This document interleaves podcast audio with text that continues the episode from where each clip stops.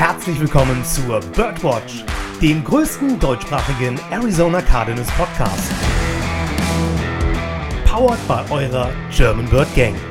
Und hier sind die Hosts Joshua Freitag. Also viel besser kann es gar nicht mehr werden. Und Lukas Frerk. Lehnt euch zurück und sperrt die Lauscher auf, denn jetzt geht's los.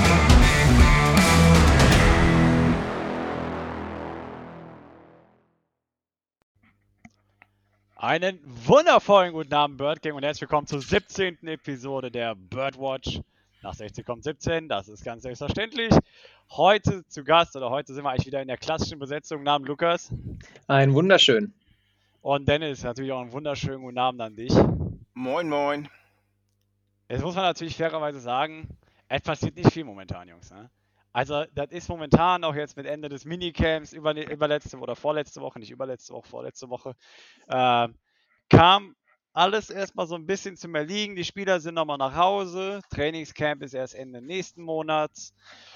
Und bis dahin kann sich jeder ausruhen, beziehungsweise für sich selbst weiter trainieren, etc. pp. Und äh, die Organisation und äh, alle anderen Spieler auch gehen nochmal in die Ruhe vor dem Sturm, denn dann kommt ja schon Trainingscamp und die Preseason Games, die wir dieses Jahr haben, fangen ja dann auch schon Anfang August an. Und dann haben wir nochmal zwei, zwei, zweieinhalb Wochen Pause, glaube ich, bis äh, die Season dann an sich auch losgeht. Aber jetzt haben wir erstmal noch einen Monat Ruhe vor uns. Nichtsdestotrotz hassen wir natürlich weiter, ähm, da es natürlich immer wieder so kleine Themenschmanker gibt, die man noch äh, bearbeiten kann, eventuell nochmal bearbeiten kann. Ne? Ähm, und äh, in dem Sinn steigen wir doch einfach ein äh, mit einer Debatte, die ich letzte Woche noch äh, andeuten wollte. Ja, aber da die gar nicht mehr in den Kontext gepasst hat und wir auch schon letzte Woche knapp über eine Stunde wieder gewesen sind, haben wir gesagt, wir vertagen das auf diese Woche. Und die Debatte beinhaltet die Wide Receiver von uns. Ja, und ich wollte insbesondere über AJ Green sprechen, aber machen wir das Ganze erstmal Reihe. Also ne, ganz salopp, ganz ruhig und fangen bei dem Wide Receiver an, der letztes Jahr für uns die besten Zahlen aufs Tablett gezaubert hat. Ähm, und auch vermutlich dieses Jahr die besten Zahlen auf Tab aufs Tablett zaubern wird, nämlich äh, die Andre Hopkins. Ja, also wie du schon richtig gesagt hast, ne? keine Frage, Diop wird, äh, ist ganz klar zu Recht und unangefochten die Nummer 1 in unserem Receiving Corp. Ähm, letztes Jahr waren die anderen Receiver sehr enttäuschend, weil ja nach äh, Diop gefühlt äh, nichts kam, somit äh, die Last der kompletten Offense eigentlich auf Diops Schultern lag. Ähm, und ich hoffe, dass wir jetzt mit AJ Green äh, ganz klar äh, den zweiten Right Receiver haben, hinter D-Hop und somit auch ein Christian Kirk nicht unbedingt ähm, der zweite Receiver sein muss, sondern auch mal in den Slot gehen kann und äh, sich vielleicht auch die anderen Receiver, die ja jetzt noch nicht so geglänzt haben, äh, dahinter besser aussehen. Ja, ich würde sogar Christian Kirk dazu zählen, wenn ich ganz ehrlich bin. Dazu kommen wir aber gleich. Ähm, lasst uns erstmal ein bisschen über AJ Green sprechen, weil ich finde, man kann dann auch ein bisschen mehr über Christian Kirk sagen. Dennis, was erwartest du von AJ Green kommende Saison? In der ersten Linie, dass er ähm, 17 Spiele machen kann vor den Playoffs. Äh, dass er quasi fit bleibt. Letztes Jahr war er ja einige Spiele auch verletzt, hat keine ganze Saison spielen können. Ähm, ich glaube auch, das Wichtigste ist, dass er gesund bleibt, um diesen Druck von D-Hop erstmal wegzunehmen. Weil, wie du schon am Anfang gesagt hast, er hat die meisten Yards für uns gefangen letztes Jahr. Und man erwartet auch, dass er dieses Jahr wieder oft das Ziel sein wird aber letztendlich ein zweiter richtig starker Receiver macht es dann ja auch die Hop leichter.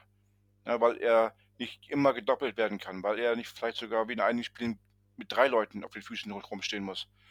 Ähm, deswegen erwarte ich von AJ Green, dass er mit seiner ganzen Erfahrung ähm, halt diese Entlastung für, für D-Hop darstellt, dass dieser es einfacher haben wird, ähm, Battle zu fangen und nicht immer ja, zum Beispiel bei der Hail Murray da den, den Highlight Cash rausholen muss.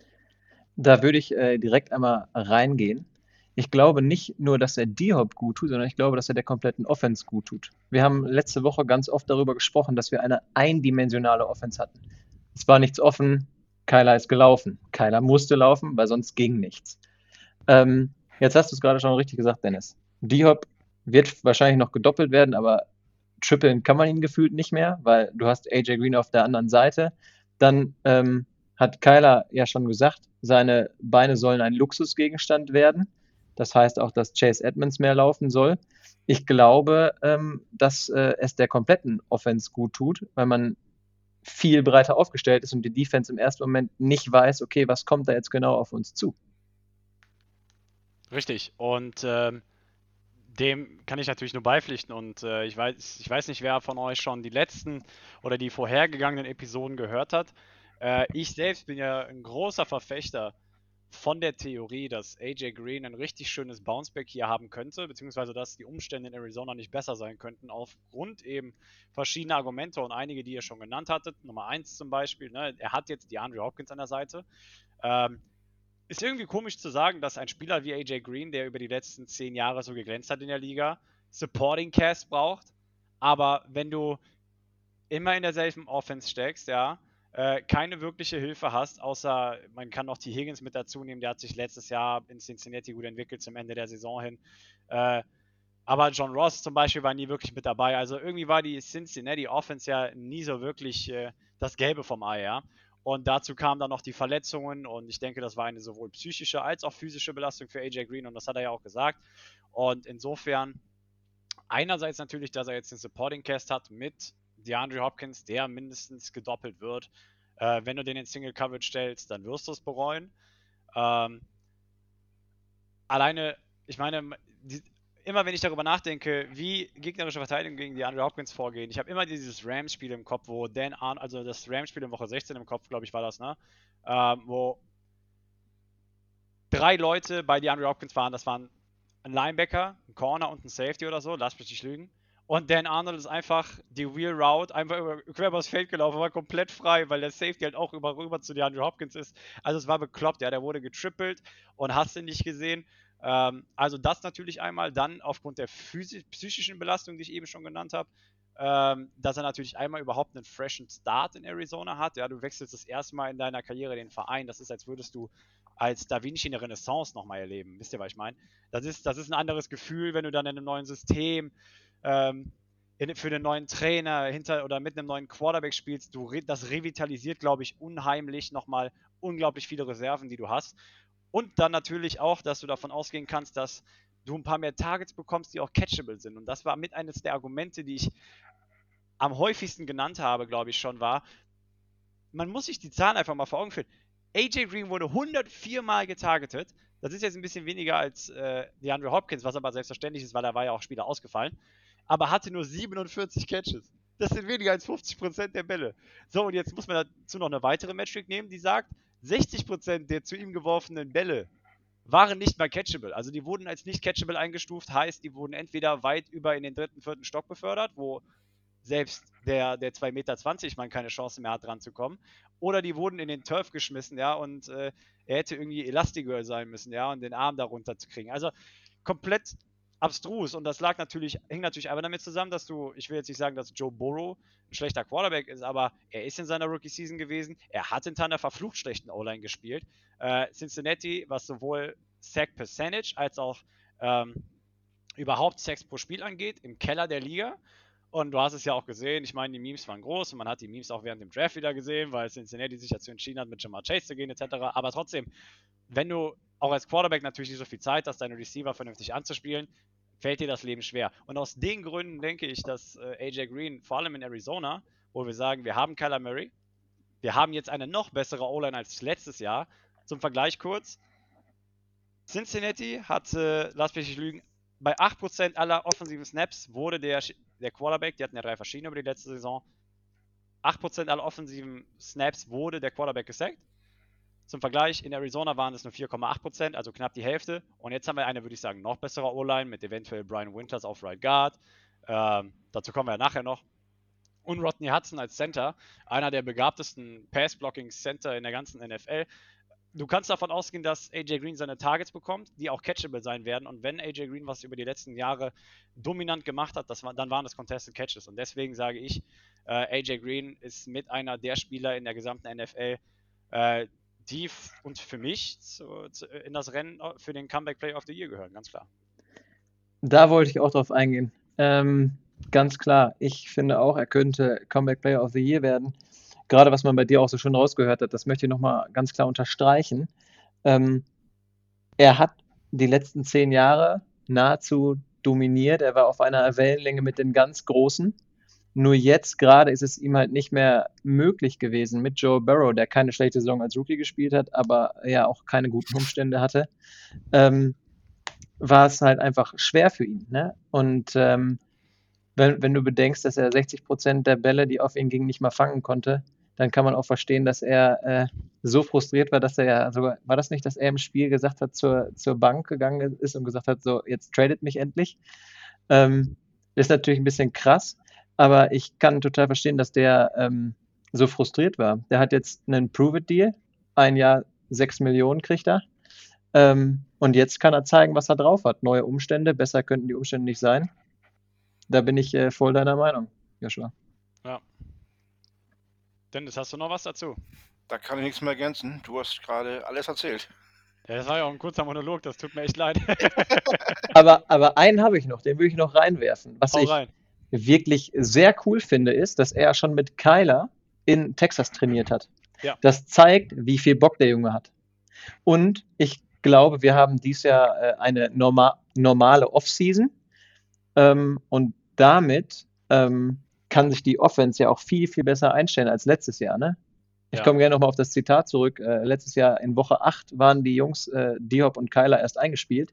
Ähm, also ich glaube, äh, wir dürfen sehr, sehr freudig den Start der richtigen, der Regular Season äh, entgegenfiebern. Ja, AJ Green war ja auch einer der Spieler, wo anfangs bei den OTAs gesagt worden ist, er sei nicht da gewesen. Und am Ende hat man die Aussage revidiert, er war wohl da, nur nicht sichtbar. Ne? Also er war in der, äh, in der Facility und äh, man hat ihn wohl nicht nur immer auf dem Spielfeld gesehen. Ähm, denke natürlich auch, das hängt mit seiner Verletzung zusammen, aber wahrscheinlich auch, weil er auch ein bisschen theoretisch arbeiten muss. Also von daher, er war sogar bei den OTAs und auch beim Minicamp mit dabei. Also ich, ich glaube wirklich, dass der Junge Bock hat. Und wie du sagst, die haben vorher schon in Texas trainiert. Äh, in der Zeitspanne, wo ja Kyler Murray auch dafür kritisiert worden ist, dass er sich vorbereiten würde. Darüber haben wir ja schon gesprochen. Ähm, aber das Thema haben wir, glaube ich, zu Genüge äh, debattiert. Und insofern ähm, AJ Green auf jeden Fall poised für ein gutes Jahr bei uns. Und ich finde, wem AJ Green noch eine sehr, sehr gute Chance gibt dieses Jahr, ist Christian Kirk. Okay? Ich erläutere kurz warum. Weil AJ Green wird zu den höchsten Prozent der Fälle die, die andere Outside, sage ich mal, ne, bespielen wie die Andrew Hopkins. So, was Christian Kirk letzten Endes die Möglichkeit gibt, ins Slot zu gehen, okay? Und dort endlich seine Skills, sagen wir mal, Größe, Cuts, Route Running, Speed, ja, besser, besser einzusetzen, weil ich habe immer schon gesagt, wenn ein Cornerback an der Outside auf, auf den Kopf spucken kann, dann wirst du zwangsläufig nicht viel erreichen. Das muss andersrum sein. Ähm, und insofern glaube ich, dass Christian Kirk auch viel mehr davon profitieren könnte, dass AJ Green dieses Jahr dabei ist. Äh, einfach weil er jetzt äh, wahrscheinlich mehr Snaps im Slot sehen wird. Dennis, was sagst du dazu? Ähm, ja, definitiv. Also Christian Kirk hat ja in den letzten Jahren immer mal gute Spiele gehabt, aber er war nie die Konstante auf der, auf der Seite, wo man sagen kann, der kann wirklich den Nummer 2 Receiver geben ähm, über eine ganze Saison. Und das war ja letztes Jahr halt auch eine der Schwierigkeiten. Ne? Man konnte sich fast darauf einstellen, dass man nur Richtung D-Hop werfen muss. Ja. Oder werfen kann. Und ähm, wenn er jetzt in den Slot geht, eröffnet ihm das halt auch nochmal neue Möglichkeiten. Nur die Größe, die du angesprochen hast, die hat er da ja auch nicht. Der ist ein Kopf kleiner als ich. Der gute. Nee, deswegen, das meine ich ja. Er Ja, ist eben nicht groß genug dafür, Achso, Outside dann zu habe ich, dich spielen. falsch- Deswegen, hab dich eben falsch verstanden. sorry, so, vielleicht habe ich mich auch falsch ausgedrückt. Ähm, ich persönlich ähm, erinnere mich sehr, sehr gerne an diesen Spielzug. Ähm, ich glaube, das war gegen Miami, wo Kyler diesen ganz, ganz langen Ball auf, ähm, auf Christian Kirk wirft, der in der Endzone nur noch ja, den fangen muss, die drei Yards Ja. da reinrennen muss und dann hat er das Ding und der Touchdown ist da. Da hast du gesehen, was der, was der Junge kann. Aber ähm, wie ihr schon gesagt habt, habt Outside, ja, vom zweitbesten Corner gedeckt zu werden, dann sieht das halt alles ganz, ganz anders aus. Und ja, ich glaube auch, der hat eine Chance, äh, in seinem Contract hier nochmal zu zeigen, was er kann. Und äh, ja, dann gucken wir mal, ob er äh, danach bleiben darf oder nicht. Ne? Und einfach noch mal ganz kurz auf das, um auf das Argument von Dennis zurückzukommen mit der Konstanz, um das einem vor Augen zu führen. Christian Kirk wurde nur in einer Woche zweistellig getargetet. Das war in der letzten Woche gegen die 49ers. Ähm, und hatte in keinem einzigen Spiel zweistellige Receptions. Das höchste der Gefühle waren sieben, auch in der letzten Woche, wo er die meisten Targets hatte. Und ansonsten, wenn man sich die Yards anguckt, in Woche 1 0 Yards, eine Reception, 5 Targets. in Woche 2 57 Yards, Woche 3 19, danach 78, 86, 37. Da muss, da muss man sagen, zum Beispiel diese 86er Yards sind in dem Spiel gegen Dallas zustande gekommen. Da hatte er drei Targets, zwei Receptions und die eine Reception war die 80-Yard-Reception, ja, für, für den langen Touchdown gegen Dallas. Und das zieht sich durch die Saison so durch. Dann hast du nochmal gegen die Rams zwei Yards, ähm, davor die Woche gegen New England 19 Yards und danach gegen die Giants 14 Yards. Also für eine Nummer 2, für das, was man ihn, sage ich mal, eingeplant hat zu sein, ist das bei weitem nicht ausreichend. Und äh, ich denke, das ist bei ihm, für, zumindest meines Empfindens nach, so eine Situation wie bei Haston Reddick gewesen. Du hast versucht, ihn in eine Rolle zu stecken, die er nicht wirklich ausfüllen konnte als Spieler. Und jetzt, wo er, sage ich mal, das Potenzial, beziehungsweise die Chance hat, sein Potenzial im Slot anzusiedeln, beziehungsweise anzuwenden, ich glaube, dass auch äh, Christian Kirk, äh, solange AJ Green gesund bleibt, in der Hinsicht äh, maßgeblich von der Verpflichtung von AJ Green profitieren kann. Bis wohin das Ganze geht, wissen wir noch nicht. Äh, ist natürlich schwierig zu sagen, aber wir werden sehen, wo die Reise hingeht. Auf der Papier, finde ich, und in der Theorie ist auch Christian Kirk, wie gesagt, einer der Kandidaten, die dieses Jahr in der Offense ein bisschen mehr aufblühen können. Wenn, wenn ich es mal ganz, ganz böse formulieren darf, mit diesen Statistiken, die du gerade eben vorgelesen hast, hast du als zweiter Receiver keine Daseinsberechtigung. Ja. Und das, das muss man so knallhart sagen, weil es ist immer noch ein Business und das ist nicht, ach ja, wir gucken heute mal, wie viele Bälle ich fange. Ähm, er muss liefern und er hat eindrucksvoll bewiesen, dass er keine Nummer zwei ist. Und wenn ich jetzt mal den Bogen spanne zu anderen Receivern, ich glaube auch, dass ein Andy Isabella, der äh, ja ja, einen Sprintgott will ich ihn jetzt nicht nennen, aber der wahnsinnig schnell ist, ja, der kleine Mann. Ähm, ich glaube auch, dass man, wenn man den da richtig im Slot integrieren könnte und wenn die sich beide abwechseln, Kirk und er, dass das ein super geiles äh, Duo werden kann für einen Slot. Vor allen Dingen, wenn die anderen beiden, äh, D-Hop und AJ Green, da die Leute auf sich ziehen. Also, ich glaube, dass wir da schon viel erwarten können. Man muss halt einfach nur das Beste hoffen, ne? Wobei ich muss sagen, ah, sorry, Dennis. Ja, ich wollte nur gerade ähm, das Duo von Lukas nochmal ergänzen auf dem Trio, weil Ja. Ron Rondell Moore passt halt in dieses Beuteschema auch noch mit rein. Ähm, eher nicht so ganz so groß, aber dafür halt auch wahnsinnig schnell. Ähm, auch den sehe ich gut im Slot in seiner ersten Saison, wenn AJ Green funktioniert auch als Nummer zwei. Dann dürfte er als Speedster auch nochmal die Chance haben. Jetzt, jetzt möchte ich eine Frage an euch beide stellen, die brennt mir gerade unter den Fingernägeln. Was glaubt ihr denn passiert mit Keyshawn Johnson? Ja, das Ding ist, Keyshawn Johnson ist für mich der Backup-Player für AJ Green momentan. Einfach aufgrund der Statur, einfach aufgrund der Physis. Ähm, und insofern, ich denke, er wird als Rotationsspieler dienen. Äh, er ist ja noch in seinem Rookie-Vertrag, da ist ja, besteht ja erstmal kein Druck. Ähm, und insofern mal gucken, ob AJ Green gesund bleibt oder eben nicht. Und eventuell kann Keyshawn Johnson dann natürlich auch eine ganze Menge jetzt von AJ Green mitnehmen, lernen und sich weiter unter ihm und äh, DeAndre Hopkins entwickeln. Also von daher, ich sehe die Situation um Keyshawn Johnson bei weitem nicht so kritisch wie äh, mit Andy Isabella. Also ich sehe es bei Keyshawn Johnson eher kritischer. Ähm, der hat im letzten Jahr teilweise ja nicht mal mehr den Sprung in den Kader geschafft, selbst wenn es verletzte Spieler gab. Ähm, und irgendwann ist er dann nur mal dazugekommen, weil, weil Larry plötzlich länger ausgefallen war da, ähm, oder wegen seiner Covid-Erkrankung. Äh, ähm, also ich sehe Keyshawn Johnson tatsächlich als einen möglichen Kandidaten, der den, das Roster gar nicht macht, der vielleicht im Practice Squad landet, äh, je nachdem, wie denn, da sind ja auch noch so ein paar undrafted äh, Right Receiver, von denen weiß ich jetzt nicht viel, was die da so alles gezeigt haben. Wenn da einer ist, der Keyshawn Johnson ähm, verdrängen kann, dann also wer hat für mich noch keinen festen Rosterplatz. Ich finde gerade äh, das mega geil, dass wir beide so unterschiedliche Meinungen habt. Ähm, ich kann Joshuas Meinung verstehen. Der sagt, äh, ja, ich glaube, der könnte eine Vertretung für AJ Green sein. Gerade vor dem Hintergrund, dass der Mann verletzungsanfällig ist, weil er alt ist. So möchte ich es einfach mal betiteln. Und ähm, weil Christian Kirk hat einfach gezeigt dass er keine Nummer zwei sein kann. Aber äh, Dennis, ich kann dich auch verstehen. Ich habe auch manchmal ein bisschen gestutzt, als du gedacht hast, oh, jetzt sind ein paar Receiver verletzt oder wegen Covid raus. Und er war gar nicht im Kader. Ähm, ich bin gespannt. Ich könnte mir auch vorstellen, wenn jetzt noch irgendwie ein Trade passiert, zum Beispiel für Stefan Gilmer oder sonst wen, vielleicht wird er ja sogar mit weggegeben. Man weiß es nicht. Also er ist, finde ich, eine ganz, ganz äh, spannende Person, die man jetzt in der Offseason weiter äh, beobachten muss.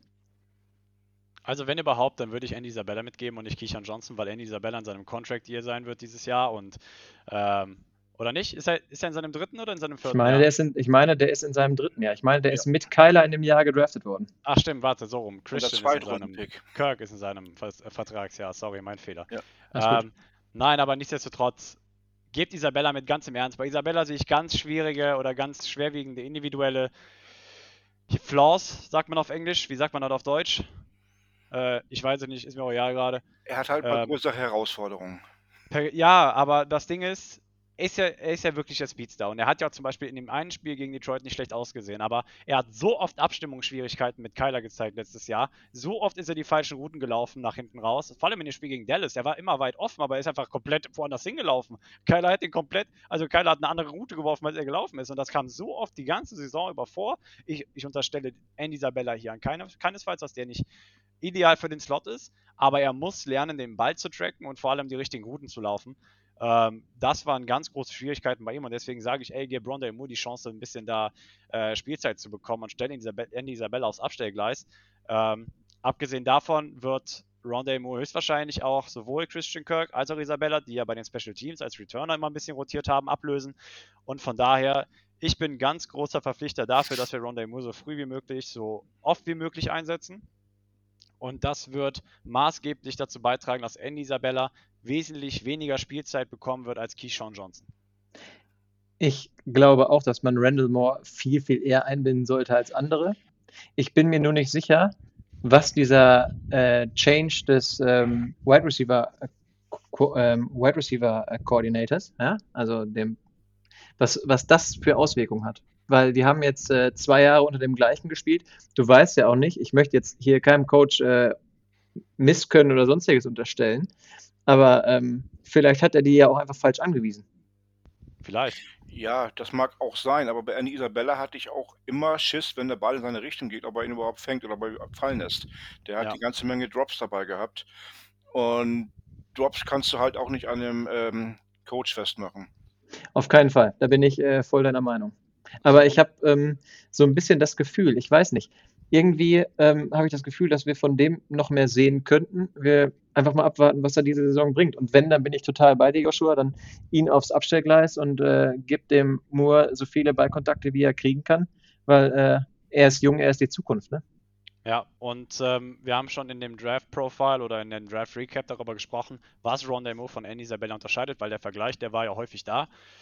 Rondé Moore ist halt einfach jemand, der nicht nur den Ball auch fängt und dieselbe Speed mitbringt wie Andy Isabella, sondern er vermag es auch, Tackles zu brechen. Vor allem das erste Tackle nach dem Ballkontakt, okay? Und er war einer, ich weiß gar nicht mehr, wie dieses, äh, wie diese Ehrung hieß. Er als erster True Freshman oder so an der, an der Purdue University hat er den Preis abgeräumt für die meisten gebrochenen Tackles. Also das war irgendwie, das hat einen bestimmten Namen, ich komme jetzt gerade nicht drauf, aber trotzdem, der Junge bringt einfach ein Skillset mit, das dasselbe von Andy Isabella, aber nochmal um Weiten ergänzt. Und insofern möchte ich einfach Rondé Moore viel mehr Spielzeit geben und Andy Isabella können wir meinetwegen auch in die Wüste schicken. Wortspiel. Richtig. Schönes Schlusswort. Ja. Lassen wir mal so stehen. Ja, würde ich nämlich auch sagen. Gut. Ähm, weiterer Hot Seat neben Andy Isabella, der sich beweisen muss, und neben äh, Christian Kirk, die sich beweisen müssen. Ja, da kriegt ihr schon den Daumen hoch für die Überleitung. Nicht schlecht, ne? Nicht. Mega. Schmackopäschen. Ja. Nein. Weiterer. Hot Seat bei den Arizona Cardinals ist natürlich Cliff Kingsbury. Wir haben häufig schon darüber gesprochen vor dem Draft, weil die Entscheidungen, die du natürlich in der Offseason und während dem Draft triffst, sind maßgeblich dafür äh, am Ende verantwortlich, wie deine Saison läuft. Oder wollen wir natürlich hoffen, ne? weil das kann ja immer irgendwie was kommen, was da richtig schön reingerätscht, aber das wollen wir natürlich nicht hoffen.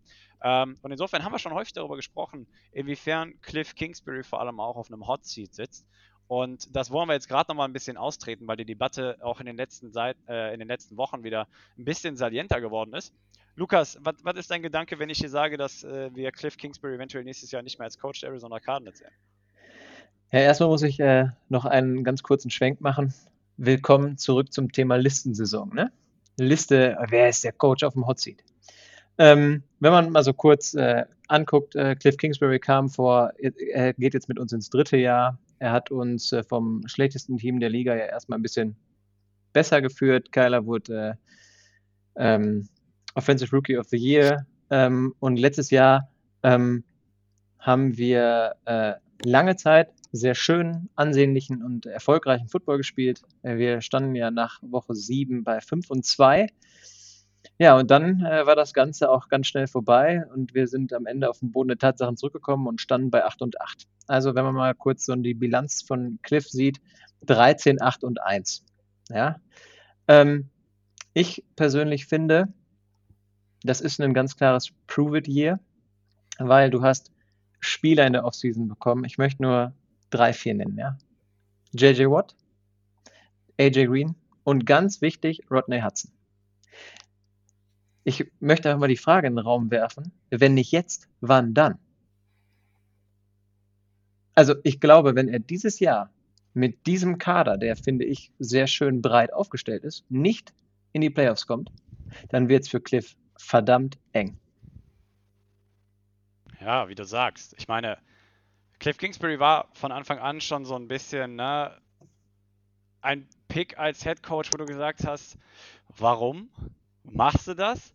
Ja, wurde von seinem alten College-Team gefeuert, hat kurz einen Head Coach-Job bei einem anderen Team angenommen, bevor er von den Cardinals dann als Head Coach verpflichtet worden ist, soll dann das schlechteste Roster der NFL übernehmen, daraus irgendwie ein Winning Team basteln, aber jetzt stehen wir bei 8 und 8 letzte Saison. Also ich finde, wenn Cliff Kingsbury dazu in der Lage ist, die Steps, die er von Jahr 1 in Jahr 2 auch in Jahr 3 übertragen kann, mit der konstanten Verbesserung des Kaders, und wir reden dieses Jahr davon, für mich eine der Verbesserungen des Jahres ist auch Matt Prater. Schön neuer Kicker in Town, ja, ich meine, man möchte die Saison nicht darauf beschränken, aber wenn wir zwei, drei Kicks mehr gemacht hätten, hätten wir anstelle von 8-8 die Saison auch mit 10-6 abgeschlossen. Aber das ist ein anderes Buch, okay? Ähm, nichtsdestotrotz, man hat gesehen, dass vor allem bei Coaching Abilities oft der Wurm drin war, ob es Gameplan oder ob es Game Management war, ob es Play Calling war, ob es Adaption während der Halbzeit war, ob es Schieß mich tot war. Du hast einfach gesehen, auf der individuellen Coaching-Level läuft einiges schief. Äh, auf der individuellen Coaching-Ebene, sorry, läuft einiges schief. Und ähm, ich bin aber so lange zuversichtlich, bis mir Cliff Kingsbury nicht das Gegenteil beweist, äh, dass er dazu in der Lage ist, genauso wie Murray sich weiterzuentwickeln, von, Schritt, von Jahr 2 in Jahr 3 eben diesen Schritt zu machen, den ich gerade beschrieben habe, und sich als Coach zu verbessern. Und insofern, ich hoffe, dass er dem Druck gewachsen ist, weil es ist nicht leicht, als, sage ich mal, Hot Seat auch zu coachen. Du weißt, du hast immer dieses, diesen Pumuckl im Hinterkopf, der dir sagt, immer, du fliegst gleich, wenn du jetzt Scheiße baust. Du hast halt Druck, ne? Du hast halt Druck, ne? Und es gibt Leute, die können mit Druck umgehen und es gibt Leute, die können mit Druck nicht umgehen. Aber am Ende musst du als Coach in der NFL mit Druck umgehen können, weil Druck kriegst du spätestens, wenn du im Super Bowl stehst. Und ähm, insofern bin ich aber, wie gesagt, zuversichtlich, dass er das hinkriegt, solange wie er mir nicht das Gegenteil beweist. Wie heißt es so schön? Nur unter Druck entstehen Diamanten. Der Spruch ist gut. Ähm, aber Joshua, du hast eben gesagt, man hätte mit einem besseren Kicker auch leicht 10-6 stehen können. Ähm, ohne Overtime-Sieg gegen die Seahawks und ohne Hail Mary hätten wir auch ganz leicht bei 6-10 stehen können. Also da waren. Ja, äh, Papalapa, Paarspalterei. Ich sag's ja. naja, nein. Ähm, und dann wären wir, ich will nur den Bogen darüber hinspannen, dass wir dann halt nur marginal besser gewesen wären als ja. die erste Saison, wenn es so rumgekommen wäre. Und ähm, man liest es in Foren viel. Ähm, es ist so eine, ja, es entwickelt sich gerade zu so einer 50-50-Geschichte. Es gibt das Pro-Kingsbury-Lager und es gibt das Contra-Kingsbury-Lager. Und, und beide Seiten haben halt ihre Argumente, die auch schlüssig sind. Ja, aber beide Seiten haben ja auch recht. Genau, beide Seiten haben auch recht. Und der größte Kritikpunkt ist der, den du auch angesprochen hast. Er ist zu leicht ausrechenbar. Als die Saison gut gestartet war, ähm, lief alles gut. Dann haben es die gegnerischen Defense Coordinator und Head Coaches sich mal alles angeguckt auf dem Tape, was die Cardinals so machen. Und dann wurden wir halt regelmäßig ausgecoacht. Und er hat auf diese ja auf diese, diese, diese Reaktion, die die anderen Coaches gezeigt haben, auf das, gerade ins Offensive-Spiel, hat er keine Reaktion zeigen können. Er hat immer stur seinen Plan festgehalten. Ja, man hat gemerkt, ähm, die Screens funktionieren nicht, aber ständig wurden Screens geworfen. Ja. Ähm, Canyon Drake sollte immer irgendwie Outside Runs machen. Die, die nicht funktioniert haben. Die nicht funktioniert die einen haben. Yard oder weniger gebracht haben. Genau. Häufig auch Minus-Yards. Richtig. Und immer wieder musste er in die Mauer rennen. Ja, um das mal für Fußballfans zu übersetzen, es hat sich so angefühlt wie das Spiel Deutschland gegen Frankreich. Ja. also. Im letzten Drittel ging nichts, so nach dem Motto. Ja, so ungefähr. Ja, das war halt, äh, oder ist auch der Hauptkritikpunkt an, an Kingsbury. Er ist ein smarter Typ. Ich sehe ihn eigentlich in der Lage, das hinzukriegen. Aber wenn Ja. er jetzt wieder zeigt, dass er nicht lernen kann, dass er sich nicht anpassen kann, dass er ein Spiel auch mal Gewinn coachen kann, wenn er merkt, es läuft nicht, Adjustments machen in der Halbzeit während des Viertels, einfach mal beim Timeout zu sagen, so Jungs, und jetzt komplett andersrum. Ähm, wenn er das nicht hinkriegt, dann ist der Hot Seat sehr hot und dann sehen wir nächstes Jahr auch einen neuen Coach, weil wir sind im Win-Now-Modus, der kannst du ihm jetzt keine zwei, drei Jahre mehr Zeit geben. Definitiv. Kyler Murray ist ja auch jetzt schon in seinem dritten Jahr, nächstes Jahr im vierten Jahr. Dann hast du noch die 50-Option, aber dann wird er auch schon mit gut bestimmt 18 bis 20 Millionen bezahlt. Also das Fenster schließt sich und das ist ja so das Fenster, wo du gewinnen möchtest. Äh, du hast gesehen, was für Fortschritte Josh Allen in seinem dritten Jahr gemacht hat, bis ins AFC Championship Game geschafft und das wollen wir natürlich jetzt auch hoffen und da muss Cliff Kingsbury natürlich so ein bisschen in die Verantwortung genommen werden und eine Dynamik, die für mich am interessantesten ist, ist irgendwie, die Cardinals sind nicht wirklich dafür bekannt, dass die Defense jetzt so, oder zumindest auch über die letzten Jahre, über die letzten fünf bis sechs Jahre, nicht so dafür bekannt, dass die Defense die Spiele reißt. Immer als die Offense halt irgendwie gerissen. Aber mittlerweile vertraue ich Vance Joseph mehr als unserer Offense. Und das muss dir erstmal geben. Ich vertraue unserer Ja. Defense mehr als unserer Offense. Und Mhm. das, obwohl wir eine hochkarätig besetzte Offense haben. Ich finde halt auch, letztes Jahr äh, die Defense hat uns so oft den Arsch gerettet und das, obwohl Personen wie Chandler Jones verletzt waren und nicht mal im Kader standen. Ja. Ähm, ich ähm, möchte mich mal kurz dazu bekennen, ich bin ein pro Cliff Kingsbury Mensch, weil ähm, ich ähm, finde, ich glaube, er tut dem Team gut. Ja, also das soll jetzt nicht heißen, dass alte Coaches in der Mannschaft nicht gut tun können. Die haben unglaublich viel Erfahrung und äh, ich glaube, die können diese Adjustments auch besser machen als er. Aber wie er gerade schon gesagt hat, er muss jetzt kommen. Er muss jetzt zeigen, dass er es gelernt hat. Ich persönlich habe sogar fast damit gerechnet, dass wir in der Offseason hören, dass wir vielleicht einen äh, Playcaller direkt hinter ihm sitzen haben, der ihn quasi anlernt, weil ich häufig das Gefühl hatte, er stand da, seine Augen wurden riesig und er guckte auf sein Playsheet und wusste jetzt nicht mehr, oh, wa- was mache ich denn jetzt? Ähm, und ich hoffe auch, dass dieses Eindimensionale einfach aufhört. Dass wir, wir haben jetzt die Waffen, um wirklich die Defense nach Strich und Faden zu verarschen. Und das muss, muss er jetzt zeigen. Und auch wenn man merkt, dass es im ersten Viertel nicht läuft, dann muss es im zweiten Viertel laufen. Die Offense muss, auch wenn sie Startschwierigkeiten hat, dann anfangen zu klicken. Und ich finde, das war etwas, was wir letztes Jahr ganz oft gesehen haben. Du hast gedacht, ah ja, komm, ein Spielzug noch, dann klickt die Offense endlich. Aber es kam nie so. Es kam nie so. Dann passiert irgendwas, Kyler wirft eine Interception, über die er sich selber ärgert. Aber es war nie so, dass du sagen konntest, oh, ja, chillig, ich lehne mich mal zurück, das Spiel gewinnen wir jetzt safe, ähm, weil die Offense nicht das gezeigt hat, was wir von ihr erwartet haben. Und das muss er jetzt äh, einfach zeigen. Ja, Mhm.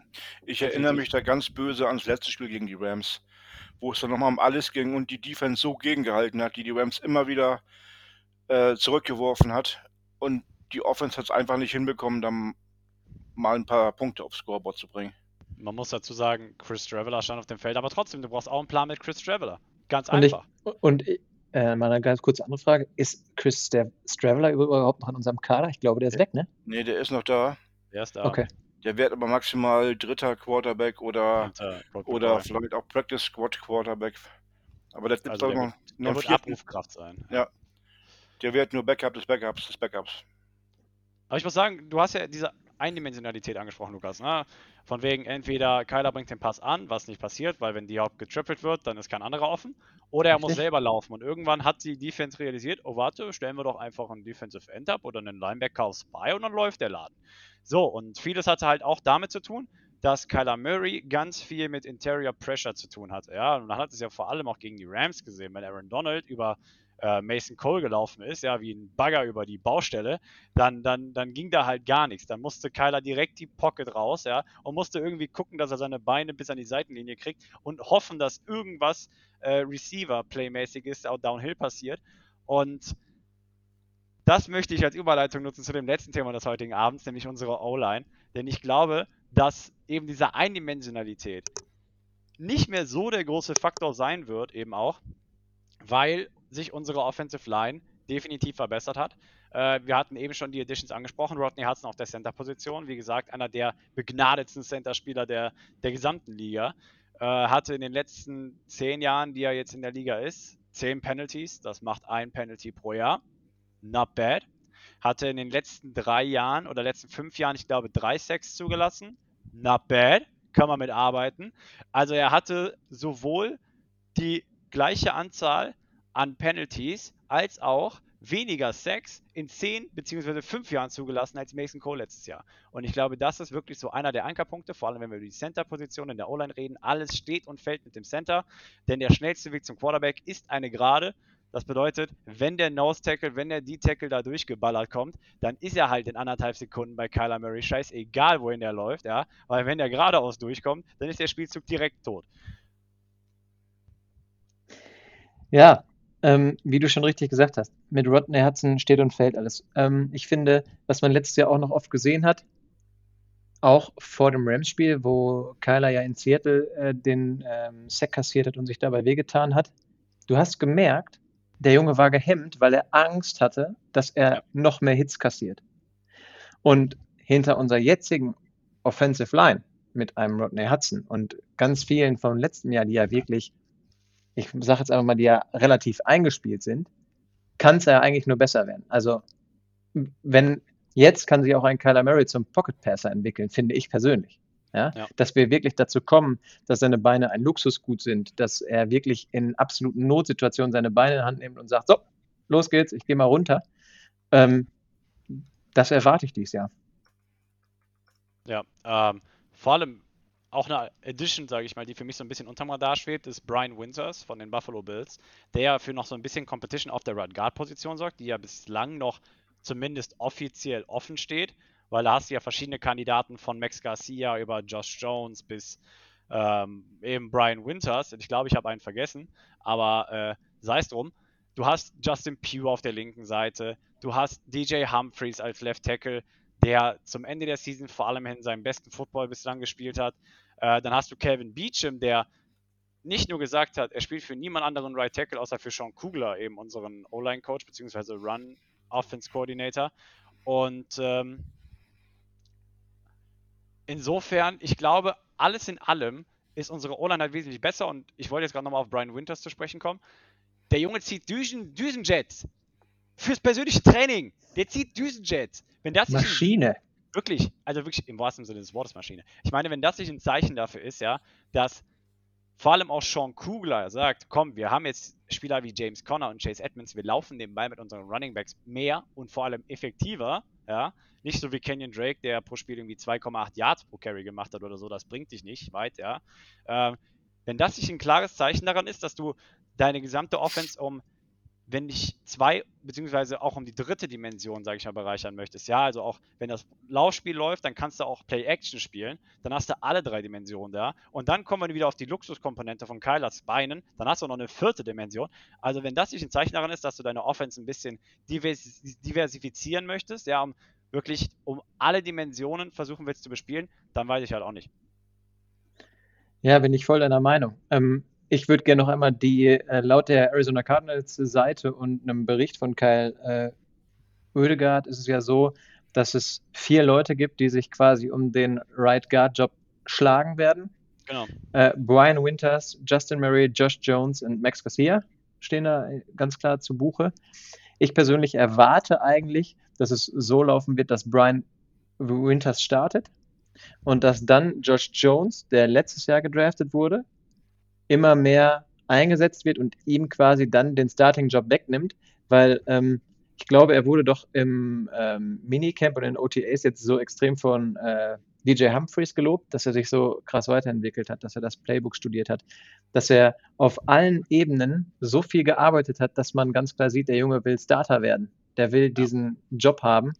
Und wenn man dann einen Brian Winters holt, der äh, letztes Jahr in Buffalo ganz oft gestartet hat und der wirklich die O-Line von Buffalo, da kannst du ja nichts zu sagen. Also die konnten das Laufgame, okay, lassen wir mal außen vor, aber das war ja super. Ja? Josh Jones äh, stand in der Pocket und hatte Zeit. Ähm, wenn du dann nicht von dem lernen kannst, von wem denn dann? Definitiv. Also äh, die vier anderen Spots sind ja re äh, relativ fest vergeben an die Starter. Ähm, der einzige Right Guard ist noch der, der ein bisschen offen ist. Aber ich sehe aktuell auch äh, Brian Winters als ähm, Starter aus den Gründen, was ihr schon gesagt habt. Der hat die Erfahrung, der hat in einem Team die Erfahrung gesammelt, das auch in den Playoffs ganz weit gekommen ist. Ähm, und er hat ja auch schon mit Calvin Beecham zusammengespielt. Ne? Also die beiden ähm, kennen sich. Und das ist auch nie ein Nachteil, wenn die beiden schon mal auf dem Feld gestanden haben in einer wirklichen Stresssituation eines echten NFL-Spiels, äh, wenn du weißt, was der andere neben dir macht. Stimmt. Die trainieren, haben bei den Jets schon ja, zusammen gespielt. Genau. Trainieren kannst du halt, aber ähm, ich sag mal, ja, live im Spiel reagierst du dann halt doch wieder anders, weil der Gegner auch anders ist. Da ist ja nicht der eigene Mitspieler, der dich dann äh, fordert, sondern ein hungriger Defense-End, der irgendwie dein Quarterback haben möchte. Ähm, also ich denke, er wird starten, einfach deswegen schon, auch weil die beiden sich kennen und eigentlich auch schon aufeinander abgestimmt sind. Ich äh, lege gerne zwei Euro ins Phrasenschwein, ähm, aber äh, die, äh, wie heißt es so schön, eine Kette kann nur so stark sein wie sein schwächstes Glied. Ja? Und ähm, wenn wir dann Brian, Brian Winters oder Josh Jones dahinstellen, ähm, glaube ich, äh, ist auf jeden Fall da nicht das schwächste Glied. Aber du darfst ja. auf jeden Fall schon 4 Euro ins Phrasenschwein reingeben. Der Diamant, äh, ja, Diamantphrase okay. kriegt auch schon zwei. Also okay. wir machen ein Phrasenschwein auch für Lukas, ähm, weil du, du bringst hier einen nach dem anderen. Da müssen wir ein bisschen konsequenter in dem Umgang mit sein und außerdem müssen wir auch ein bisschen was hier dran verdienen. Ähm, können, wir da nicht ein Bier-Dings äh, draus machen? Ja, würde ich sagen. Oder ein Bier, Bier, Bier, wie heißt es noch gleich? Eine Bierkasse. Sagen wir einfach Bierkasse. ja. Ah, eine Bierkasse draus. Danke, Lukas, für deine aktive Beteiligung an der Bierkasse. Ja, Und, Jungs, aber das äh, zählt für euch jetzt auch, ne? Jetzt nicht nur eindimensional, wie unsere Offense nee, letztes Jahr, sondern Fall, zweidimensional.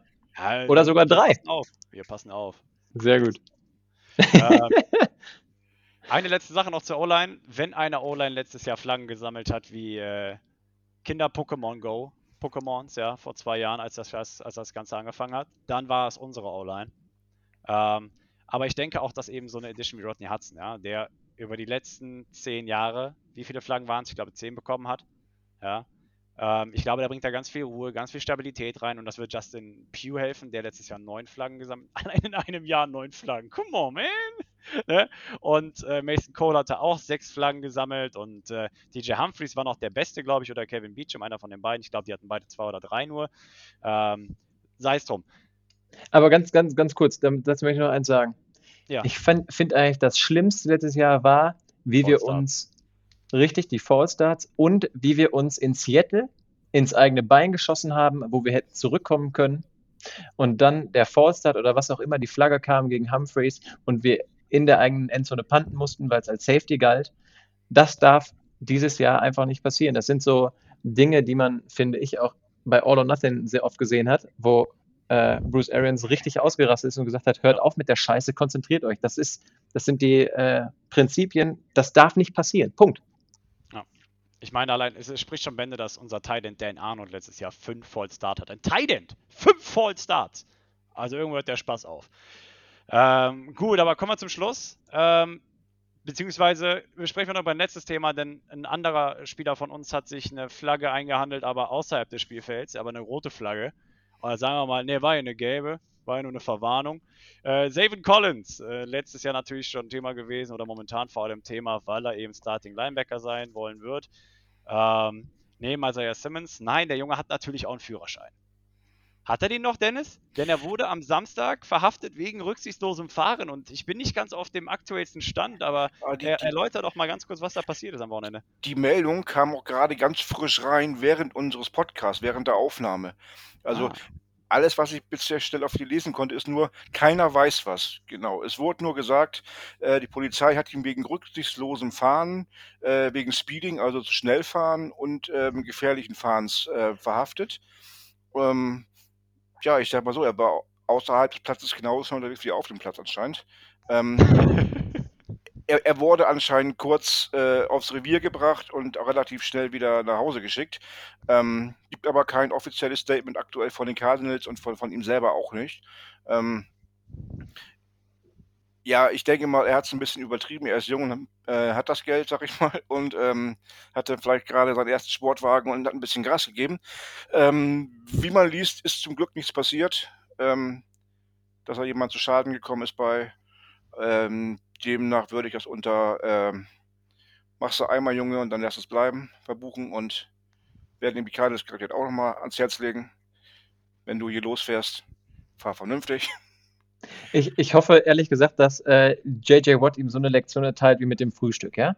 Und sei es so eine leichte Kopfstelle, die man ja äh, aus der Schulzeit früher kennt, ähm, weil er wird wichtig werden in der Saison und er muss eine Leaderfunktion auf und neben des Platzes haben. Vor allem auch für die ganzen Leute, die ihn total feiern, etc. pp. Das darf halt nicht passieren. Äh, gut, es ist jetzt passiert, es darf und sollte nicht passieren. Man kann nur hoffen, dass äh, ihn die da einnorden und äh, es dann heißt, ja Mist, äh, ihr habt recht, das war ähm, ne, jugendlicher Leichtsinn, so nach dem Motto. Richtig. Äh, ich möchte nicht behaupten, dass du ja auch relativ schnell von der Polizei angehalten wirst in Amerika und dass die Polizei es vermag, öftermals einem, aus einer Mücke einen Elefanten zu machen. Aber ich denke, wenn wir von jemandem aus erster Hand erfahren werden nächste Woche, was wirklich vorgefallen ist und wie die Details dazu aussehen, ich glaube, dann ist es auch tatsächlich Savin Collins, weil was ich so bislang mitbekommen habe von dem Typen und wie der sich bislang, präsentiert hat, ich glaube, der ist wirklich ein offenes Buch und ähm, wie du auch schon gesagt hast, das mit JJ Watt und das mit dem Breakfast, ähm, ich glaube, er kriegt schon so einen gewissen Eindruck davon, was es heißt, accountable zu sein, was es heißt, Verantwortung zu übernehmen. Und ich glaube, dazu gehört eben auch, und das weiß er, äh, die Situation von sich aus aus dem Weg zu räumen die nicht einfach nur unter den Tisch fallen zu lassen. Ich glaube, da werden wir auf jeden Fall diese Woche noch was hören, auch von ihm persönlich. Ähm, und bis dahin wollen wir uns natürlich mit allen Mutmaßungen oder Vermutungen oder ähm, ne, wollen wir uns natürlich zurückhalten und schauen, wie sich das entwickelt. Ich denke, das gibt einen kurzen Strafzettel und äh, hoffen wir, damit ist die Sache gegessen. Jungs, habt ihr noch irgendwas zu ergänzen? Nö. Ich habe auch keinen Redebedarf mehr. Wunderbar, dann schließen wir das, äh, schließen wir nämlich heute die 17. Episode der Birdwatch, ohne eine neue Debatte anzustoßen. Ähm, wir wünschen euch einen wundervollen Abend. Danke, dass ihr euch die Zeit genommen habt. Äh, Lukas natürlich äh, und Dennis. Sehr gerne.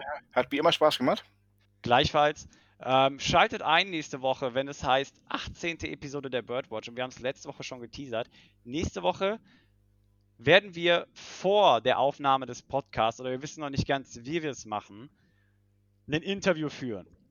Und es sei nur so viel gesagt, der Interviewgast ist Spieler bei einem NFL-Team. Momentan. Und spricht unsere Sprache. Und spricht unsere Sprache. Okay, so viel dazu. Ähm, mehr dazu nächste Woche Montag. Bleibt gespannt. Schaltet auf jeden Fall ein, wenn es heißt 18. Episode der Birdwatch. Und bis dahin verbleiben wir wie immer mit den berühmten Worten Rise up, Red Sea.